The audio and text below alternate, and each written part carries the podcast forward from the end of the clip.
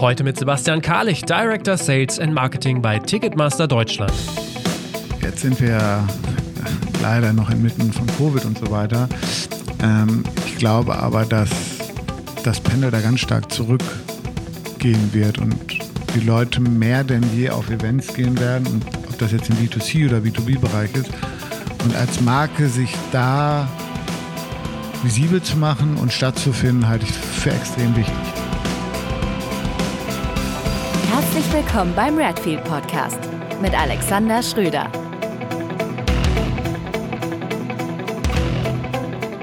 Ich freue mich heute, Sebastian Karlich im Redfeed Podcast begrüßen zu dürfen. Er ist Director Sales and Marketing bei Ticketmaster, dem neuen Partner vom Redfeed Podcast. Ähm, eine Zusammenarbeit, über die ich mich sehr freue und über die wir gleich auch noch kurz sprechen können. Ähm, da Sebastian aber schon eine durchaus spannende Karriere in der Entertainment- und TV-Branche durchlaufen hat, ist das ja eigentlich auch ein guter Anlass, mit ihm mal äh, über seine Karriere zu sprechen. Aber los geht's. Äh, moin, Sebastian. Moin, moin. Ich äh, freue mich sehr, hier zu sein ähm, und hier Gast deines Podcastes sein zu dürfen. Ja, und das ist angesprochen. Ähm, wir, wir machen eine Partnerschaft. Äh, Ticketmaster freut sich sehr, ab jetzt äh, deinen wundervollen Podcast präsentieren zu dürfen vielleicht mal ab und zu einen kleinen Sneak Preview aus der Ticketmaster-Welt zeigen zu dürfen.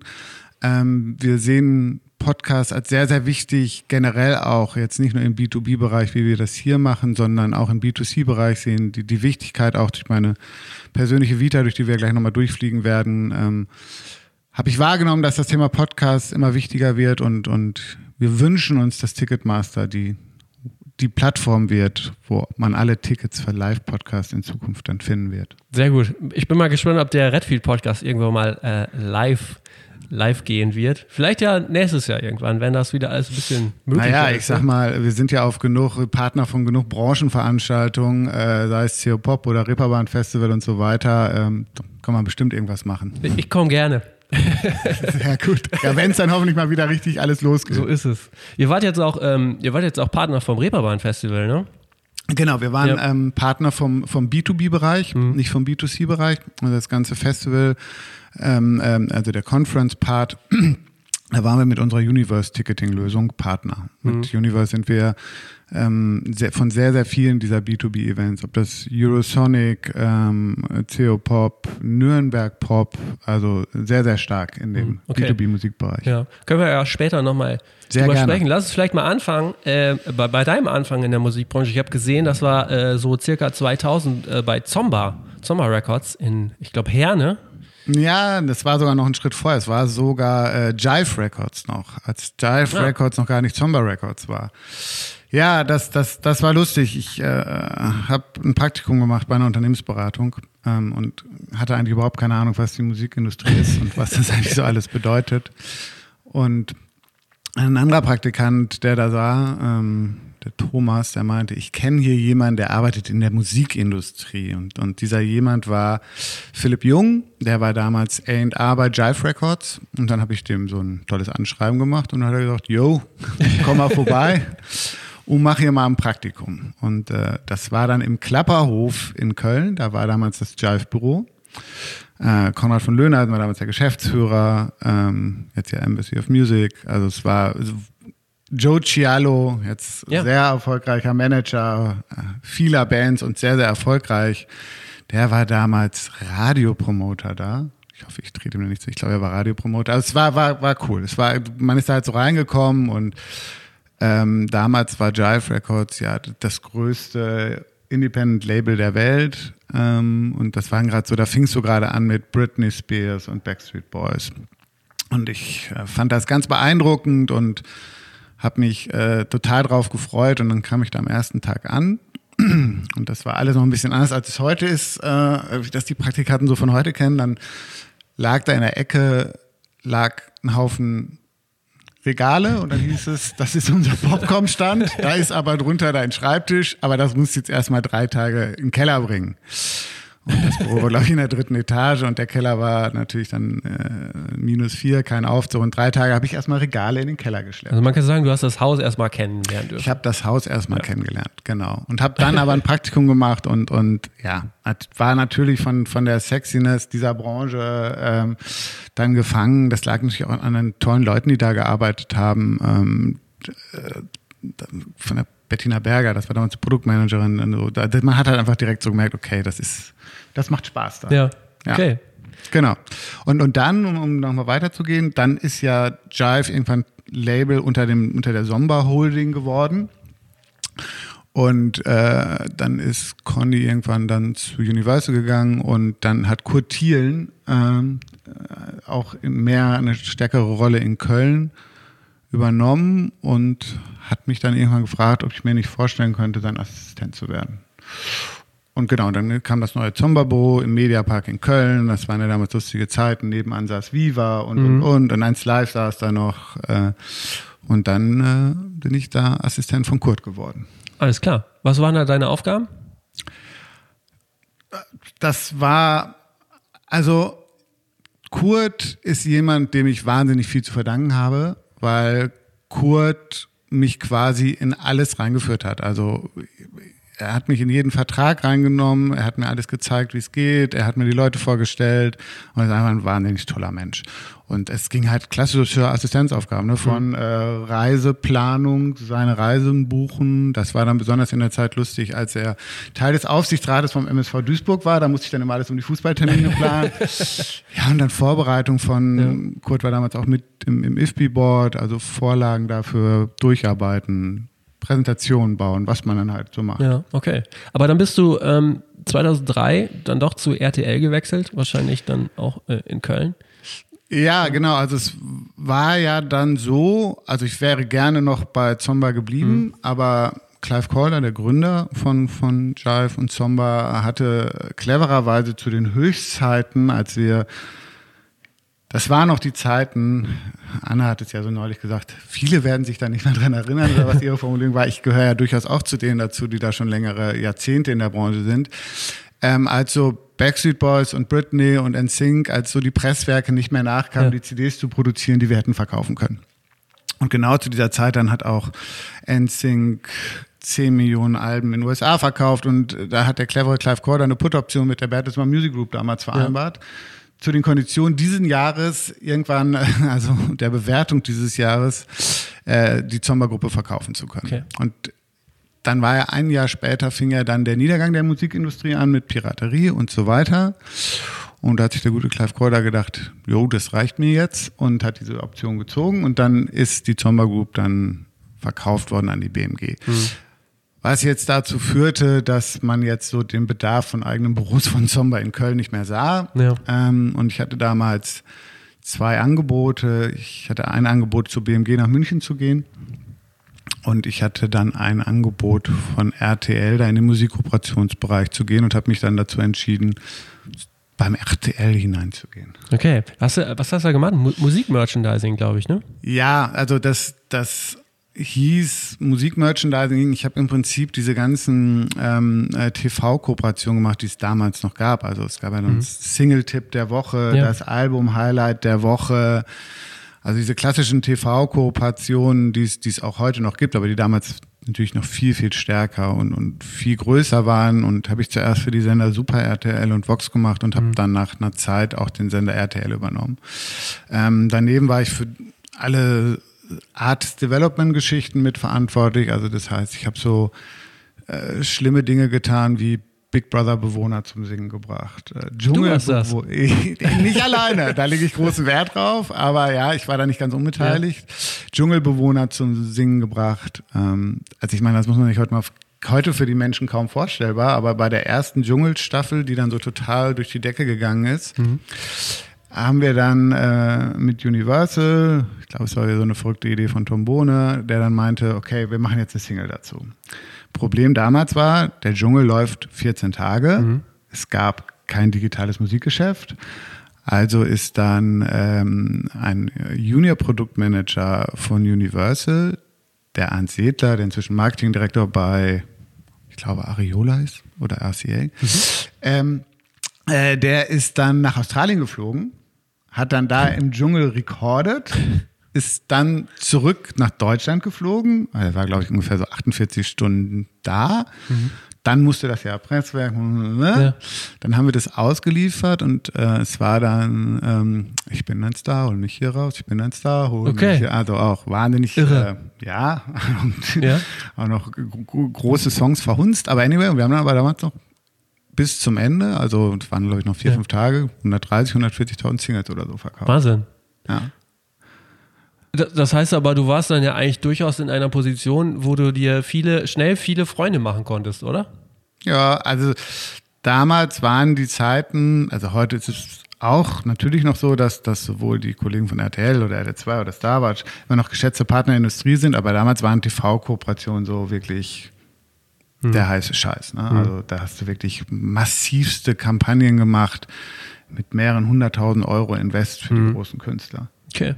Hast du dir da auch schon in dieser Zeit quasi so dein, dein Netzwerk äh, oder die, die Basis für dein Netzwerk gelegt? Wenn ich jetzt höre, was für Namen da durch die Gegend fliegen, das ist ja durchaus schon ja, ja was. Ja, also klar, man, man ist halt mit der, mit der Branche gewachsen. Ne? Also ähm, ich kenne viele der heutigen Geschäftsführer sind teilweise enge Freunde von mir. Mhm weil man einfach gemeinsam gewachsen ist, ob das oder sind auch jetzt schon wieder raus aus Labels, machen was anderes. Ähm, äh, der Michael Bridge, der mal Warner war oder der Johannes Cordes oder äh, das, ja, das ergibt sich natürlich über die Branche und es ist ja so schwierig diese Branche auch manchmal ist, arbeiten da wirklich auch wahnsinnig tolle Menschen. Ähm, und das ist irgendwie eine gute hm. Posse, mit der man da so okay. Zeit verbringt. Und über die, die erlebt, ich meine, damals, das war ja noch so irgendwie, da wurde ja ständig gefeiert. Also man hat sich ja auch ständig gesehen, weil es gab ja, ja irgendwie entweder eine Release, eine Gold oder ja. ich meine Viva nebenan, die haben auch alle dreimal die Woche irgendwas gefeiert. Äh,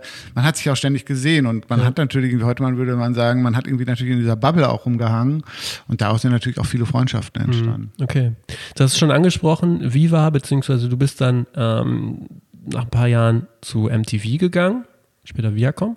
Ja, also es war, es war äh, noch so ein bisschen anders. Ähm, ich habe damals ähm, auch bei RTL die ganzen Deutschland sucht den Superstar-Produkte mhm. ausgewertet, die da kamen, also Singles, Alben und so weiter. Und das habe ich zusammen gemacht auf BMG Berlin-Seite mit dem Philipp Zweetz. Mhm. Und äh, Philipp sitzt inzwischen bei Universal Brands, der Chef. Und der hatte aber dann gesagt, pass mal auf, ich mache jetzt ein Startup in Berlin. Und zwar machen wir Handy-Soaps. Und dann hat er Was für Handy-Soaps? Handy-Soaps, also mhm. Soap-Operas fürs Handy. Ja. Weit vor iPhones. Äh, und da habe ich gedacht, das ist cool, ähm, da komme ich mit. Und dann bin ich nach Berlin gegangen und habe dann bei Philip Icon Impact hieß die Firma, auch als Director Sales and Marketing angefangen. Und ja, wir haben für das Handy eine Soap Opera produziert. Das muss man sich vorstellen. Da gab, damals gab es den technischen Standard, der heißt WAP. Und mhm. das war wie so eine Foto-Love-Story, die du dann im Handy scrollen konntest. Und äh, wir haben dann drumherum, wir haben eine Single dazu gemacht, wir haben eine eigene Community gegründet. Ähm, wir haben ähm, diese Story konntest du dann, damals gab es noch die äh, Sugar und noch so eine Mädchenzeitung, da gab es dann wirklich eine gedruckte Foto-Love-Story von dieser Welt. Und äh, wir hatten McDonalds als Partner und O2, das war so okay. Und das war ganz interessant, war einfach viel zu früh. Also ja. bei, bei ganz vielen. Wann war das ungefähr? Boah, 2005, 2004? Ja, so mhm. um den Dreh rum, genau. Und ähm, also das, wir waren jetzt keine Founder und sind reich geworden, aber es hat zumindest dazu geführt, dass, dass Philipp wurde als einer Geschäftsführer wurde dann von, von, von Springer angesprochen. Ich habe dann irgendwann mal äh, von der Viacom, äh, bei der Viacom gesprochen, obwohl auch eine gesch gute Geschichte, die ich gleich nochmal erzähle. Und äh, äh, der Gerrit Müller, der, der, der zweite Geschäftsführer, der ist dann äh, zu Yahoo nach London gegangen und ist mhm. inzwischen von der Textile Group äh, Europachef, so ein relativ großes Fashion-Unternehmen. Ja. Genau, aber es war halt vom Lernwert super. Ne? Also wir haben teilweise wirklich bei, bei großen Digitalagenturen, die heute hunderte von Mitarbeitern haben, haben wir vor den ersten zwei Mitarbeitern gesessen und gesagt, so wie so 360-Grad-Vermarktung ja, geht. Weil ja. das haben wir halt voll gemacht. Also heute jetzt wie die Sau durchs Dorf getrieben, das Wort. Mhm. Aber wir haben das aufgesetzt, genau. Und dann ähm, bin ich zu Viacom, die haben jemanden gesucht im, im, im Sales-Bereich, der das Label-Business wieder ein wenig aufbauen sollte. Und das fand ich dann ganz spannend. Dann habe ich dann ein Bewerbungsgespräch gehabt und bin auch so voller, voller Sicherheit reingegangen. So ich immer, ja klar, habe ich sowieso den Job. Ja, und dann habe ich eine Absage gekriegt. und äh, dann habe ich es wieder auch. Dann da, da, da, da fangen dann schon so an, so Freundschaften und Netzwerke zu funktionieren. Markus Adam, der damals der Musikchef war von, von Viva und MTV, der hatte das dann mitgekriegt und meinte, jetzt kann ich mir nicht vorstellen, dass, dass der Karlich jetzt so ein Vollidiot ist. Ladet den noch mal ein. Der hatte bestimmt keinen guten Tag. So, und das haben die dann auch gemacht, äh, wofür ich Markus auch heute noch dankbar bin, dass er sich da so für mich eingesetzt hat. Und äh, ja, dann habe ich da angefangen und habe dann zuerst so war ich äh, im Verkaufsbereich für, für die ganzen Labelkunden mhm. zuständig und habe dann da auch so, ich weiß gar nicht, wie das hieß, aber da gab es auch so Tipp der Woche und solche ja. Geschichten gemacht. Genau. Okay. Für, also für welche Sender dann? Äh, für Viva und MTV. Viva und MTV, okay. Ich habe mal nachgeguckt, weil ich mir gar nicht mehr so sicher war. Ähm, in, in was für eine äh, oder wie die Fernsehsender damals äh, aufgestellt waren. Ich habe gelesen, der Spiegel berichtete dann 2005 sei der Musiksender MTV äh, oder hätte der Musiksender MTV mehr als 40 Prozent der Werbegelder mit der Klingeltonwerbung gemacht. Also dann mehr oder weniger mit den äh, Jamba, Jamba-Spots. Äh, was für eine Firma bist du da reingekommen? Ja, ja, da, da muss man ein bisschen weiter zu ausholen. Ähm, das, das stimmt, das war so. Ähm, der Sender Viva ist ja, war kurz davor von der Viacom gekauft worden. Und der, zu Viacom gehört MTV. Also man hatte dann plötzlich zwei Musiksender innerhalb eines Unternehmens. Und die Sender sind sehr, sehr erfolgreich vermarktet worden, weil man nie in die Quotenmessung reingegangen ist. Mhm. Man hat gesagt, pass auf, hm, bei uns erreicht ihr die jungen, hippen Leute. Wenn ihr bei uns werbt, ist alles super. Dann wurde aber irgendwann beschlossen, jetzt lasst uns mal doch in die Quotenmessung reingehen. Und dann stellte man plötzlich fest, dass man in der Zielgruppe 14, 29 eigentlich nur so roundabout 2% Marktanteil hat. Oh. Die Preise, die man aber hatte, waren, sagen wir mal, nicht ganz marktgerecht. Ja. So, das führte so ein bisschen dazu, dass die klassischen Werbekunden ein bisschen verhaltener reagiert haben. Und das war aber genau die Phase, wo Yamba sehr, sehr stark war. Und dann war es in der Tat so, dass Jamba da mal ein, zwei Jahre mit Abstand der größte Kunde war und auch dazu beigetragen hat, diese Sender am Leben zu erhalten. Das muss man auch ganz klar sagen. Aber dass man natürlich jahrelang darunter gelitten hat, dass man hieß, ihr seid ja dieser Klingelton. Genau. Ja. ja. das war, ja. Und natürlich auch das Geschäftsmodell der Klingeltöne mit der Abo und so. Ja. Kann man alles bewerten, wie man will, aber es war so genau. Und, und, und das war natürlich dann auch am Ende ein Problem, ne? wenn du zwei gleiche Musiksender hast. Also du kannst ja nicht gleich positionieren, du musst die anders positionieren und am besten ein bisschen gegenseitig. Deswegen war Viva immer dieses bunte, quietschige. Und MTV war halt mehr so das Coole. Und man hat Viva versucht, ein bisschen weiblicher zu positionieren, mhm. MTV ein bisschen männlicher. Und dann hat man es aber auch wieder 5000 Mal gedreht und so weiter und so fort. Okay. Genau. Und dann habe ich da so immer mehr, mehr Aufgaben innerhalb der Viacom übernommen, war dann mal auch für Comedy Central äh, im Verkauf zuständig und am Ende auch für Österreich und Schweiz und die Sender und so weiter, also die Verkaufsorganisation da. Und habe irgendwann, ähm, als dann der Markus Adam Viva und MTV verlassen hat, ähm, der hatte zwei Rollen in sich, das war einmal Head of Talent and Artist Relation und das andere weiß ich gar nicht, wie es hieß. Und das wurde dann so ein bisschen zweigeteilt. Und dieses Head of Talent and Artist Relation habe ich dann übernommen und dahinter steckte eigentlich nichts anderes, dass alles, was Musikmarkenkooperationen sind, ähm, habe ich halt mitverantwortet. Das waren dann es gab noch die Mara, die war die Kollegin sozusagen auf der innerlich-redaktionellen Seite der Playlisten und wir beide haben dann zusammen Sachen gemacht, wie mhm. die ganze Unplugged-Produktion mit den jeweiligen Senderchefs dann verantwortet oder Pickup-Session, MTV Pickup-Sessions, wo dann Musiker aufgetreten sind und so weiter und so fort. Ja. Genau, da hatte ich dann immer so ein bisschen ähm, äh, Musikmarkenbezug. Das hat mir natürlich auch wahnsinnig viel Spaß gemacht. Nebenbei habe ich auch die Tourkooperationen damit gemacht. Dadurch habe ich dann noch die Veranstalter kennengelernt. Genau. Und es war irgendwie eine gute Zeit, wobei also man natürlich schon sehr, sehr den Niedergang dieser Sender mhm. dann auch am Ende miterlebt hat. Ne? Also mhm. als ich angefangen habe, waren da glaube ich 500, 600 Mitarbeiter. Als ich ging, waren da glaube ich noch 150 oder mhm. Und hast du es ja eigentlich auch so ein bisschen hautnah dann sozusagen miterlebt, denn äh, der Blick jetzt so auf klassisches Musikfernsehen, das ist ja im Grunde genommen so wie man es mal vor, weiß nicht, 20 Jahren so damals so auf dem Höhepunkt kennengelernt hat, ist es ja quasi einfach nicht mehr existent, oder? Nee, so wie damals mit Sicherheit nicht mehr. Mhm. Also was, ich meine, mehr verpasste Chancen kann man nicht haben. Ne? Man hatte mit Mhm. MTV den, den, den größten und wertvollsten Jugendbrand, Musikbrand und hat halt alles verschlafen an Entwicklung, Ja. Mobile, Social Media. Das ist, ich meine, heutzutage hat MTV, glaube ich, noch 0,2 Prozent Marktanteil und Obwohl es ja eigentlich immer noch ein starker Brand ist. Also ich würde mal behaupten, diesen Brand MTV kennt trotzdem noch sehr viele Menschen. Ja, aber in unserem Alter.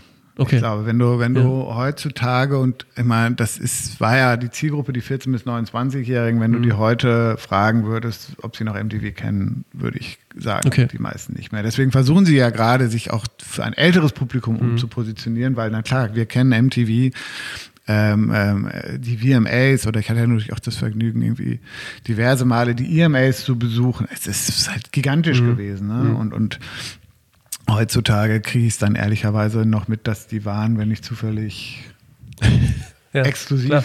gucken muss oder sowas. Ja. Ne? Und dann sehe, ah ja, war auch wieder mal. Im Zuge der Vorbereitung bin ich äh, so gedanklich noch etwa, über etwas gestolpert, ähm, das ich auch schon wieder komplett im Hintergrund oder so im Hinterkopf verdrängt hatte.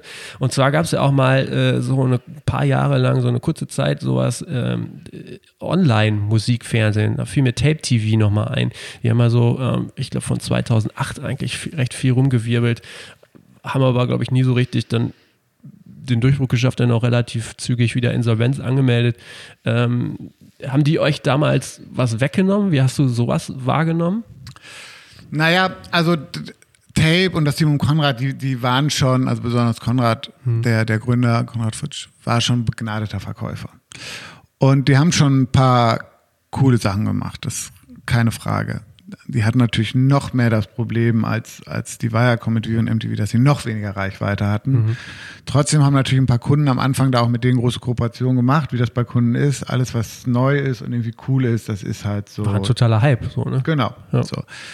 Hat man aber irgendwann auch festgestellt, dass dieser Hype nicht so nachhaltig ist und dass die Reichweiten nicht da sind, weil am Ende geht es halt bei, bei Musiksendern und in der Vermarktung natürlich um Reichweiten. Es gab ja auch noch dann Joyce, ähm, ähm, äh, da kenne ich auch die ganzen Leute, die das gemacht haben, die ja sehr ambitioniert so angefangen haben als Online-Fernsehen mit Social-Media-Anbindung und so und auch das auch gut gemacht haben, aber natürlich trotzdem auch am Ende die Kosten und die Erlösmöglichkeiten, die dagegen stehen, das ist schon ein schwieriges Geschäftsmodell. Ne? Wer, das, wer das gut macht, sind die Kollegen von Deluxe, die da so kontinuierlich äh, auch mit einer älteren Zielgruppe sich da ihre Reichweiten schaffen und kontinuierlich wachsen. Aber auch natürlich, wenn man da mal hinterguckt, die Teams, das sind tolle Leute, aber sehr überschaubare Teams natürlich. Okay. Ja, hatte gesehen, der, der Konrad Fritsch ist ja jetzt auch bei Daimler. Ähm, Ja, der ist sogar inzwischen schon bei Daimler schon wieder raus und jetzt, äh, es gibt so eine weltweit gegründete ähm, Customized Agency für, für Mercedes und da ist er ja, dabei. Okay. Aber du, du, du kennst dich weiterhin schon noch gut aus mit den Leuten, ne? Also du bist gut, weiterhin gut vernetzt. Ja, so äh, ja, also A bin ich großer, großer Freund des, des Netzwerkens, das wissen die meisten Menschen. Ähm, äh, und ich finde es wichtig, ne? Also die auch dann ich bin immer der Meinung, wenn man sich irgendwo helfen kann, dann sollte man das tun. Und das mache ich auch total gerne, ob das irgendwie Kontakte herstellen oder irgendwo ein Intro machen und so. Ich finde, das ist wichtig in dieser Branche. Ich war erstaunt. Du hast äh, bei LinkedIn, glaube ich, über 21.000 Follower. Das ist ja, äh, da habe ich mich Ja, Follower gefragt. leider nicht, aber Kontakte, wenn die mir alle followen würden, dann wäre ich äh, relativ. Ja, das sind Follower, das habe ich nachgeguckt. Ja, okay, Ja, ja. alles klar. Dann äh, Follower, ja. Da, ja, viel, genau. Ja, also das ist ja enorm. Also wir haben mal nachgeguckt, ob das mal irgendwie ansatzweise in Vergleich zu setzen. Äh, Michael Krause, äh, Managing Director von Spotify, der auch viel macht äh, auf LinkedIn, der hat 15.000. So Philipp Westermeier von OMR hat 42.000. Das ist halb so viel. Wie, machst du das? Ich habe Michi besiegt. ähm, Philipp, du bist als nächster dran. Ja. Ähm, äh, ja, kontinuierliche Pflege. Ne? Also Ja. ich gucke Wahnsinn. schon, wie ich auch mein Netzwerk sinnvoll erweitere und ähm, ja, ich finde es ein super Tool. Also ich muss gerade sagen, gerade LinkedIn ist Ja. inzwischen ein wahnsinnig gute auch News-Plattform, wenn du deinen richtigen Leuten followst und auch den richtigen Marken followst, da kannst du da wahnsinnig viel Info und Input rausziehen und Insight rausziehen und, und musst halt viele Sachen auch gar nicht mehr Total. lesen. Weil Ja. wenn du da der Newsfeed, wenn du der sich ne, so ein bisschen an dich angepasst hat, das ist schon sehr, sehr spannend, was Ja. du da lesen kannst. Ja, wie gesagt, ich war sehr erstaunt, weil du haust ja auch nicht jetzt jeden Tag irgendwelche Motivationssprüche äh, Sprüche Nee. raus. Das wäre auch schon. Spricht das ja dann für dein Netzwerk. auch keine Essen da. Ja, ja. Ähm, lass uns mal gucken, wie es weiterging. Dann bist du nämlich zu Star Watch gegangen. Genau. Was war so für dich der Grund dann zu wechseln? Da hast du dann, glaube ich, auch einen Standortwechsel äh, gemacht, oder?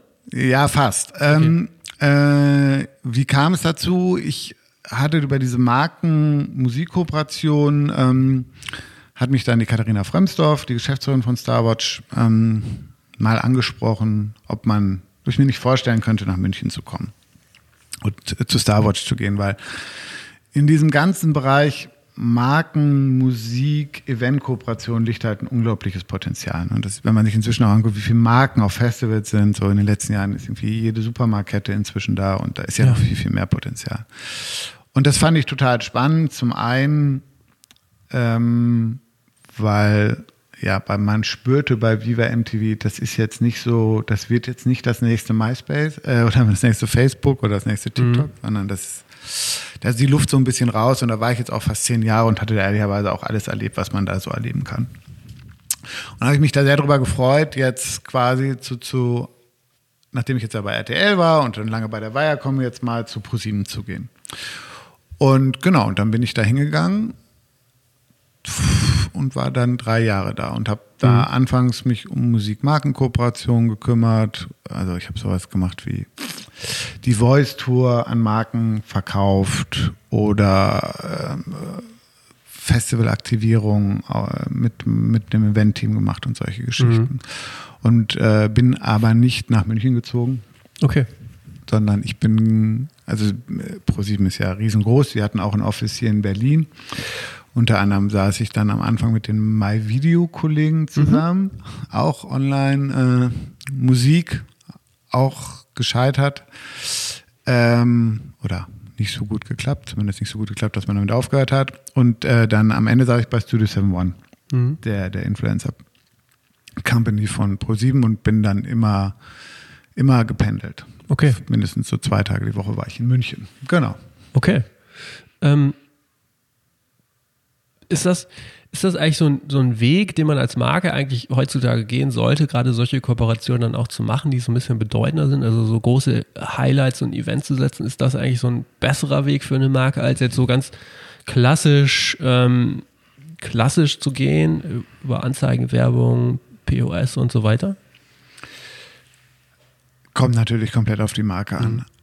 Aber ich glaube ganz, ganz klar, dass Live-Events, und zwar der richtige Live-Event für die richtige Zielgruppe, mhm. total wichtig wird. Weil, weil jetzt sind wir ja leider noch inmitten von Covid und so weiter. Ähm, ich glaube aber, dass das Pendel da ganz stark zurückgehen wird und die Leute mehr denn je auf Events gehen werden und ob das mhm. jetzt im B2C oder B2B-Bereich ist.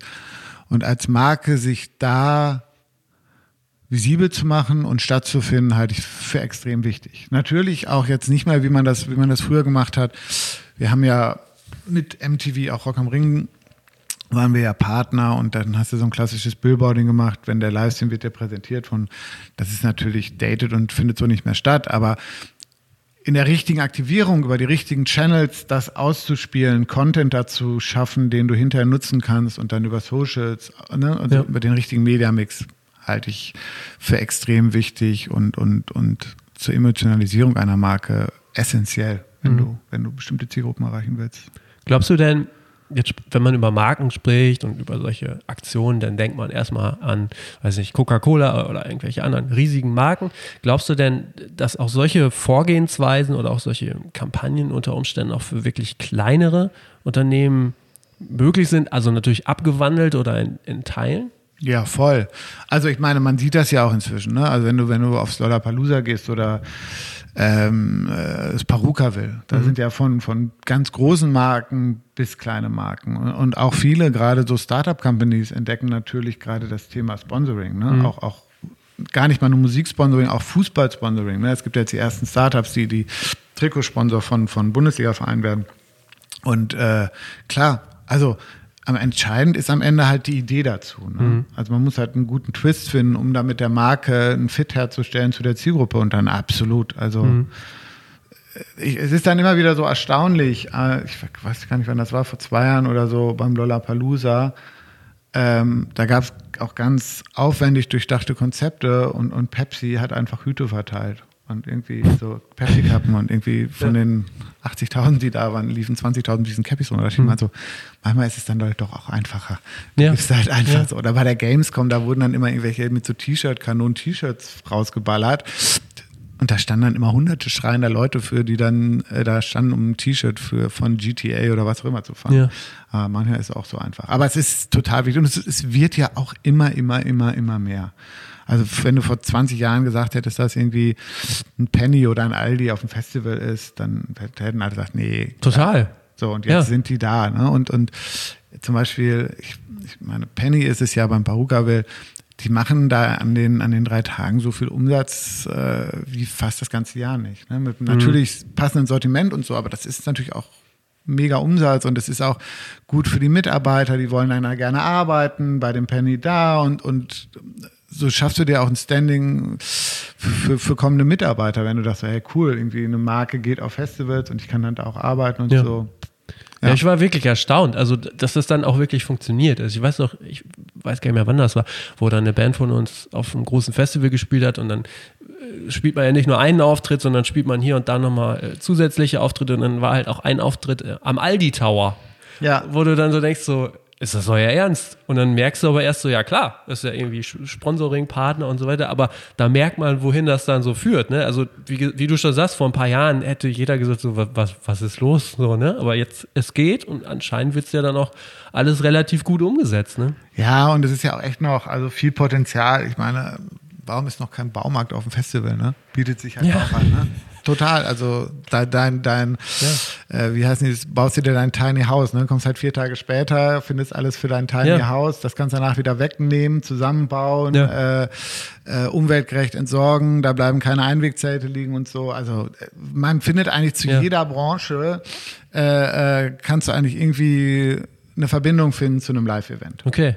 Ja, das ist ja ein gutes, gutes äh, Potenzial. Schauen wir mal, äh, wann Hornbach das erste Mal auftaucht. Ja, ja die werden eigentlich, ich meine, die haben eine der, der besten Kreativagenturen, die haben ja. sensationelle äh, äh, Commercials, die die machen und so. Pff, ja, Macht mal, Hornbach. Los mal. geht's. Genau. Ähm, das ist aber nochmal eine ganz gute Überleitung. Du bist ja jetzt seit äh, ähm, Anfang des Jahres bei Ticketmaster. Mhm. Ticketmaster gehört zu Live Nation.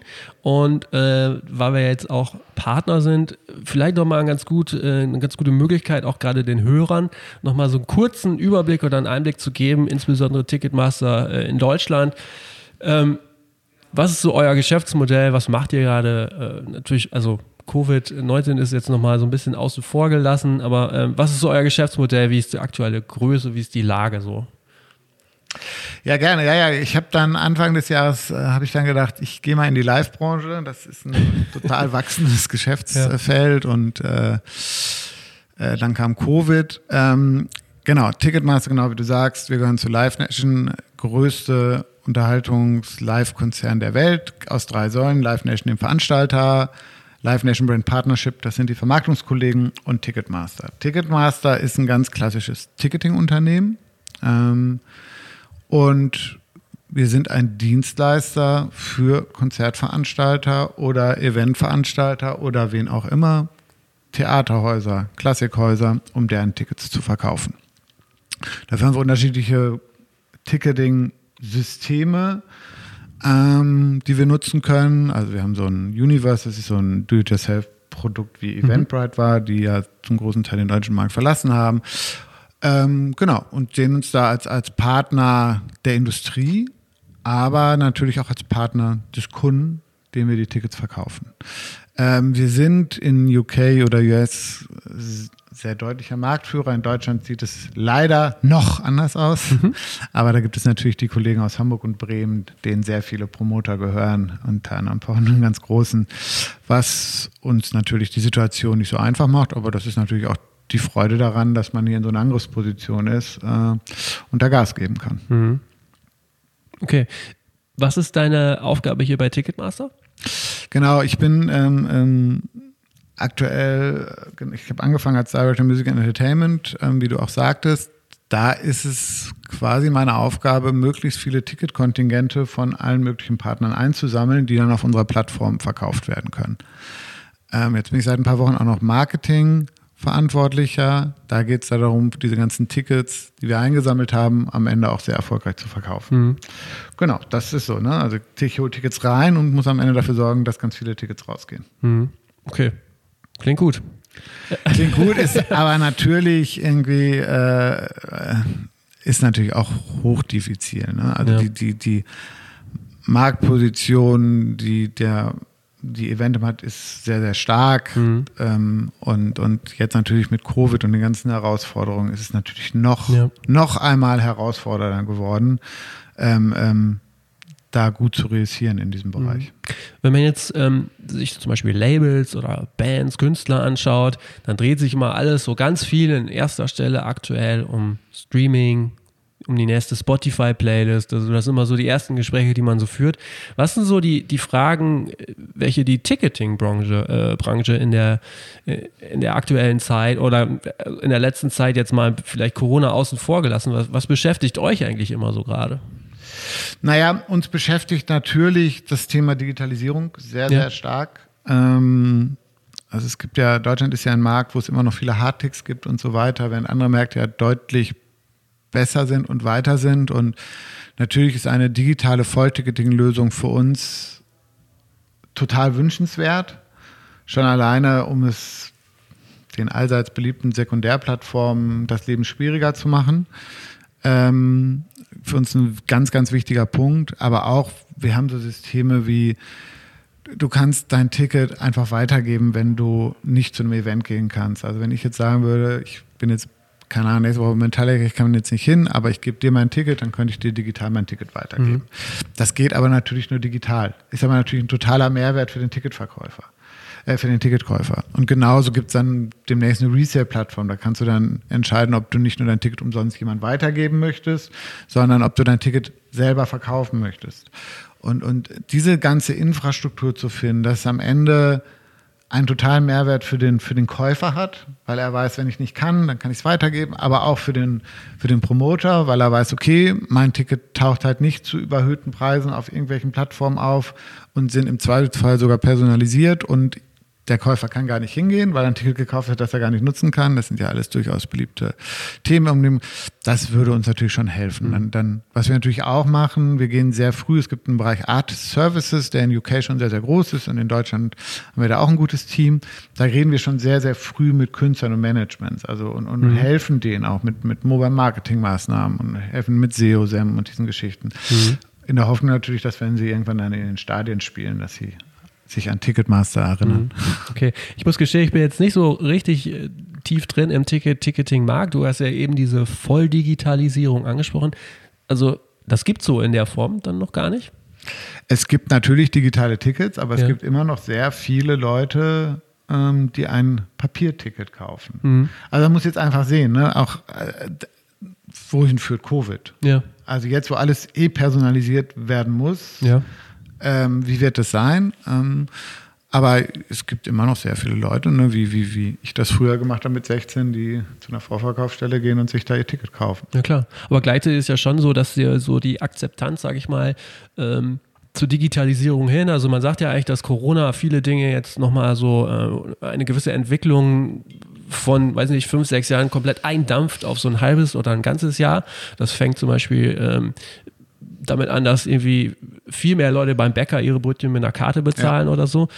Spürt ihr das denn auch gerade, dass das jetzt viel vermehrter kommt? Ja, ja, also bei den, den Themen, die wir jetzt, den wenigen, die wir jetzt im Vorverkauf haben dürfen, hast du eine, eine ganz, ganz hohe Online, Ja. äh, einen ganz, ganz hohen Online-Anteil. Und selbst bei so Themen wie die Orgelkonzerte oder so, wo das die Ja. eigentlich so eine Zielgruppe, sagen wir 50 plus Mhm. haben, über den Dreh, ähm, dass die, die haben plötzlich irgendwie 60, 70 Prozent Online-Anteil, Okay. weil die Leute plötzlich da online kaufen. Und, und da wird es natürlich einen mega Shift zu geben. Und da müssen aber natürlich auch alles dahinter reibungslos funktionieren, Mhm. damit die Prozesse sauber abgebildet werden. Ist jetzt Corona eigentlich auch nochmal eine gute Chance, ähm, dass ihr auch nochmal so ein bisschen, sag ich mal, in Anführungsstrichen Luft holen könnt, um auch so Geschäftsmodelle zu überdenken, um mal zu gucken, was kann man so für neue Services anbieten, so ein bisschen nach links und rechts zu schauen?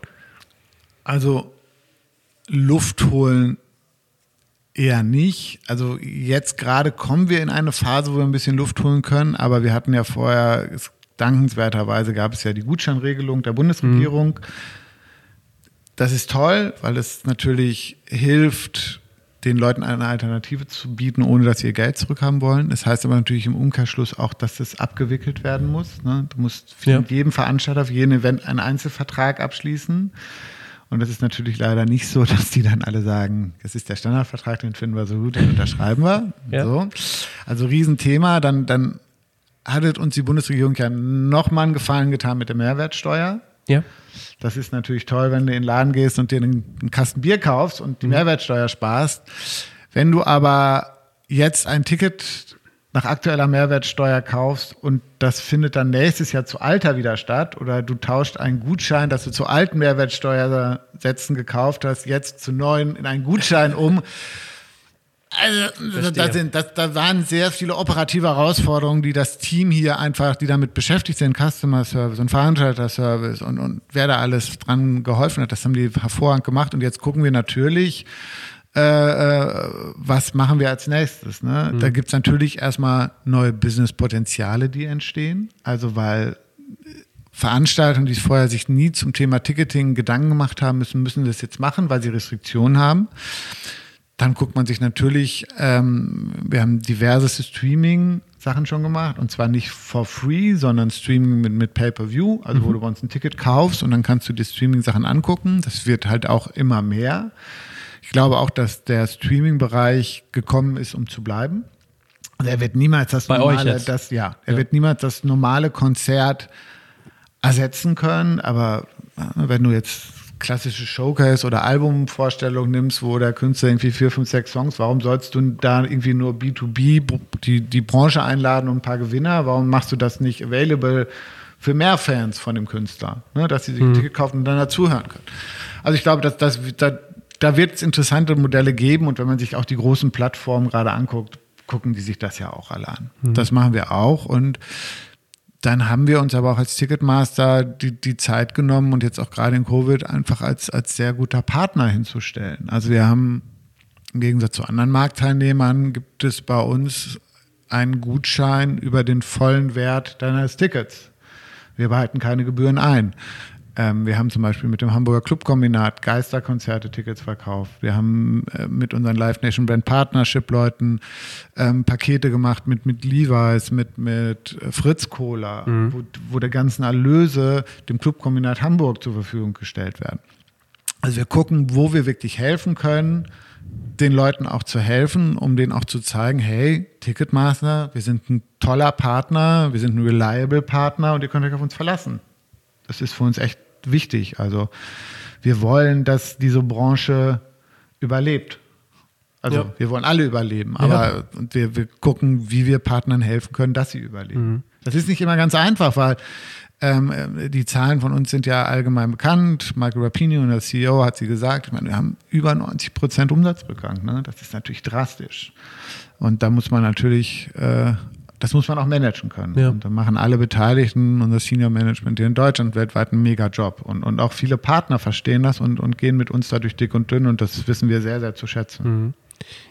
Wie kann man eigentlich dann auch vielleicht später wieder, wenn es hoffentlich auf normal Maß läuft, wie kann man dann in eurer Branche eigentlich noch wachsen, hatte ich mir überlegt. Ist es dann wirklich so, dass man einfach mehr Marktanteile gewinnen muss, mehr Tickets einfach auch äh, verkaufen, also erstmal die simple Art oder muss man dann auch noch zusätzlich einfach weitere Ticketlösungen implementieren? Also äh, ich denke dann so an Software oder so, das ist eben so ein bisschen angesprochen. Also äh, Corona hat ja zum Beispiel auch gezeigt, dass es total äh, oder dass zum Beispiel ein Zoo äh, gezwungen wird oder ein Schwimmbad, dass du da Zeitfenster buchen musst. Ist das auch sowas, dass man für die Zukunft unter Umständen dann auch als quasi Softwarelösung mit anbieten kann? Ja, voll. Also klar. Also, also natürlich gewinnst du über über mehr Tickets. Ne? Also wenn die Kollegen von Scorpio oder Semmel mhm.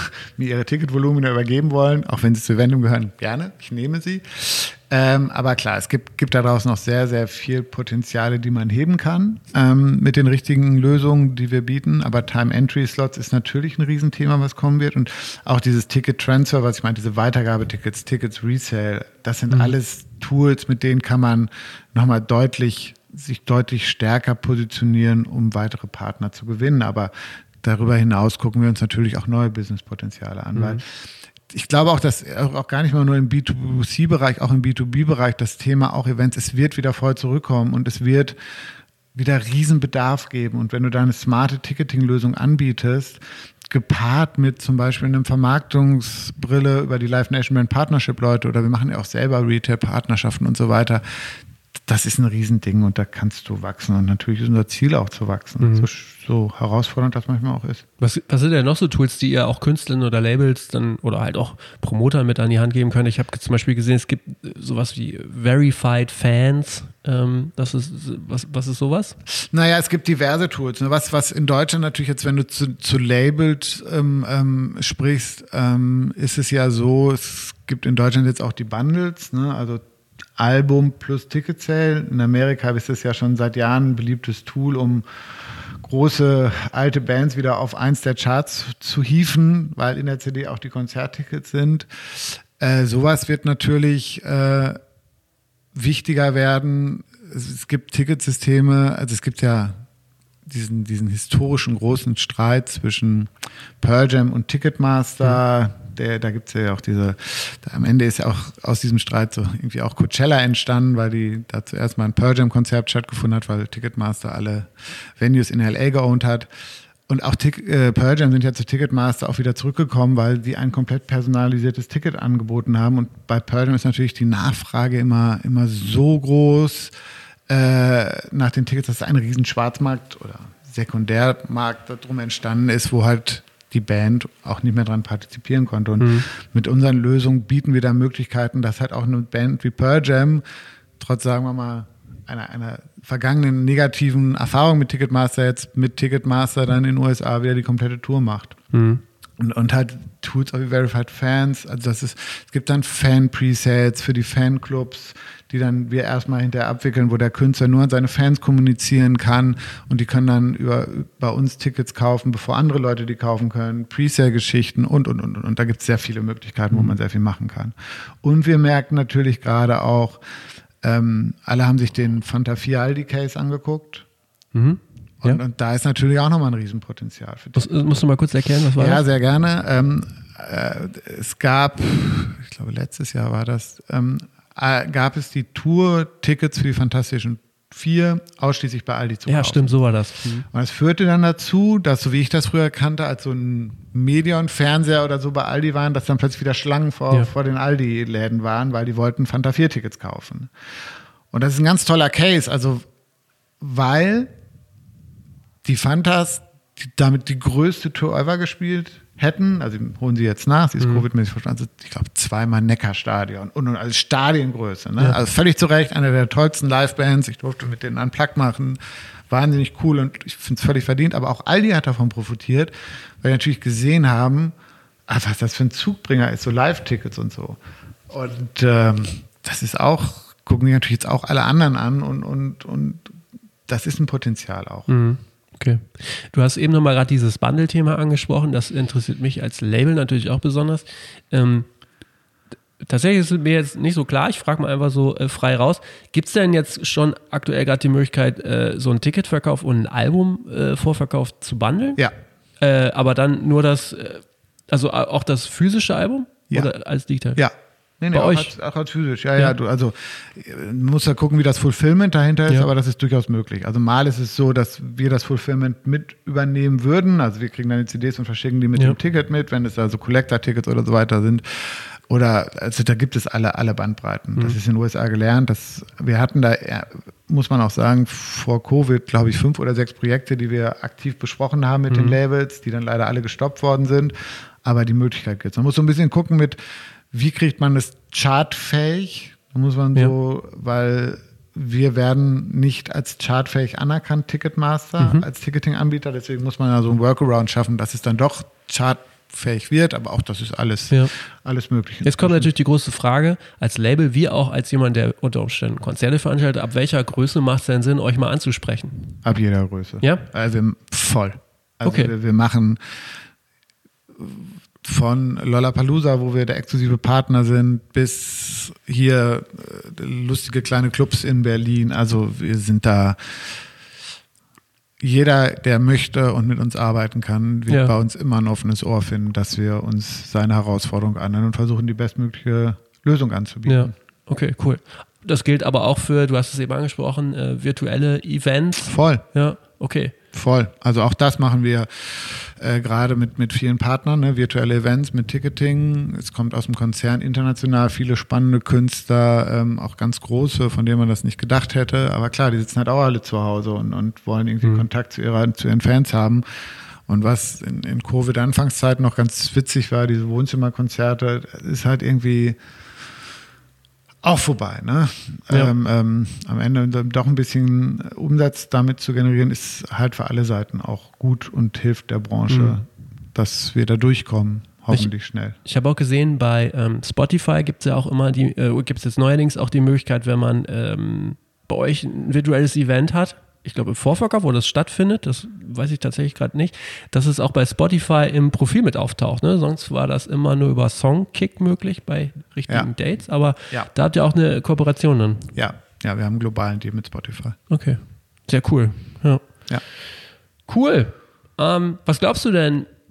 Die Situation ist ja jetzt nicht gerade so einfach, aber was sind so die Szenarien, mit denen ihr gerade für die nächsten ein bis zwei Jahre plant?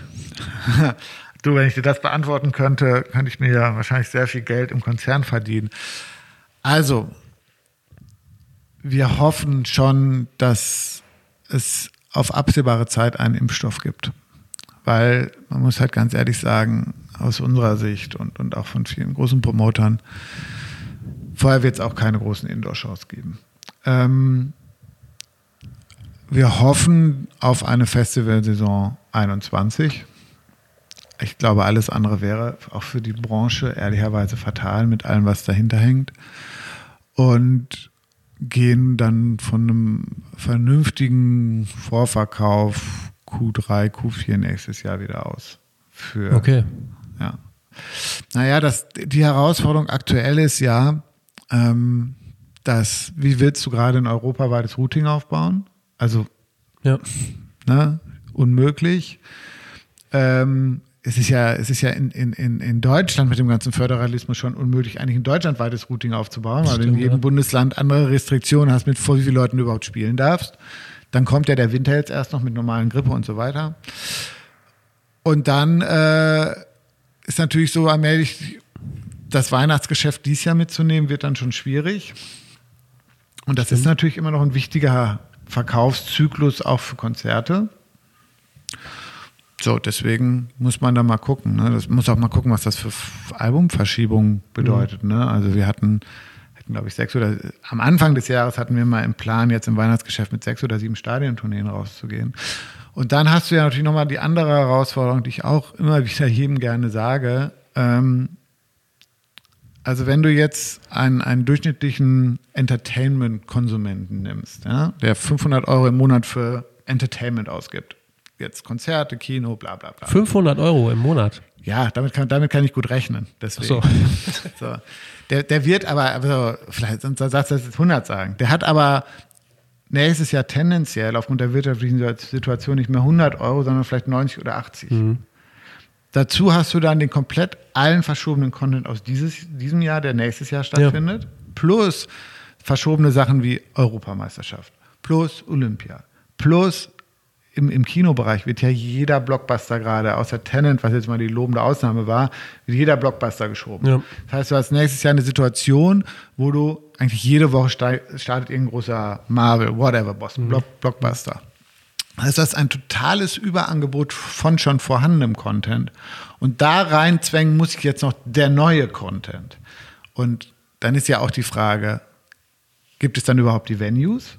Weil wenn Ja. jetzt, jetzt schon diskutiert wird, dass, ne, dass möglicherweise einige Ligen, Fußball wieder eine besondere Situation, aber Handball, Basketball diskutieren durchaus später zu starten. Das führt zu verkürzten ähm, ähm, Saison, Saisons.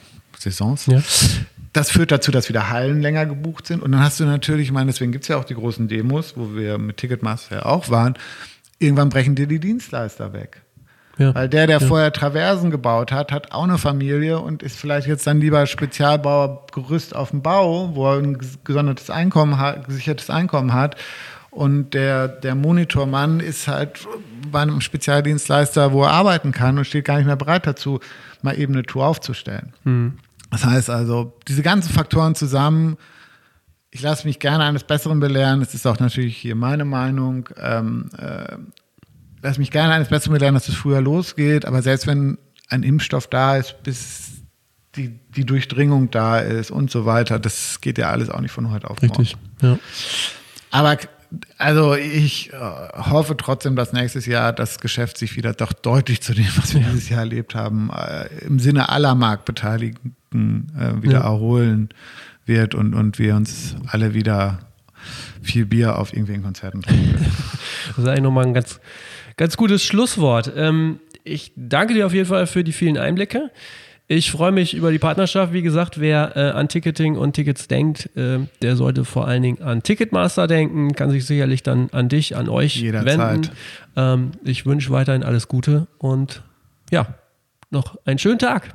Ja, vielen lieben Dank. Äh, Sebastian.karlicher.ticketmaster.de könnt ihr mich anmelden und äh, ja, hat mir super viel Spaß gemacht. Ich freue mich auch sehr auf unsere Partnerschaft. Ciao, ciao. Das war jetzt Redfeed Podcast Nummer 51 und ich freue mich sehr darüber, nach der Pause jetzt weiterzumachen und habe auch schon einige spannende Interviews aufgezeichnet.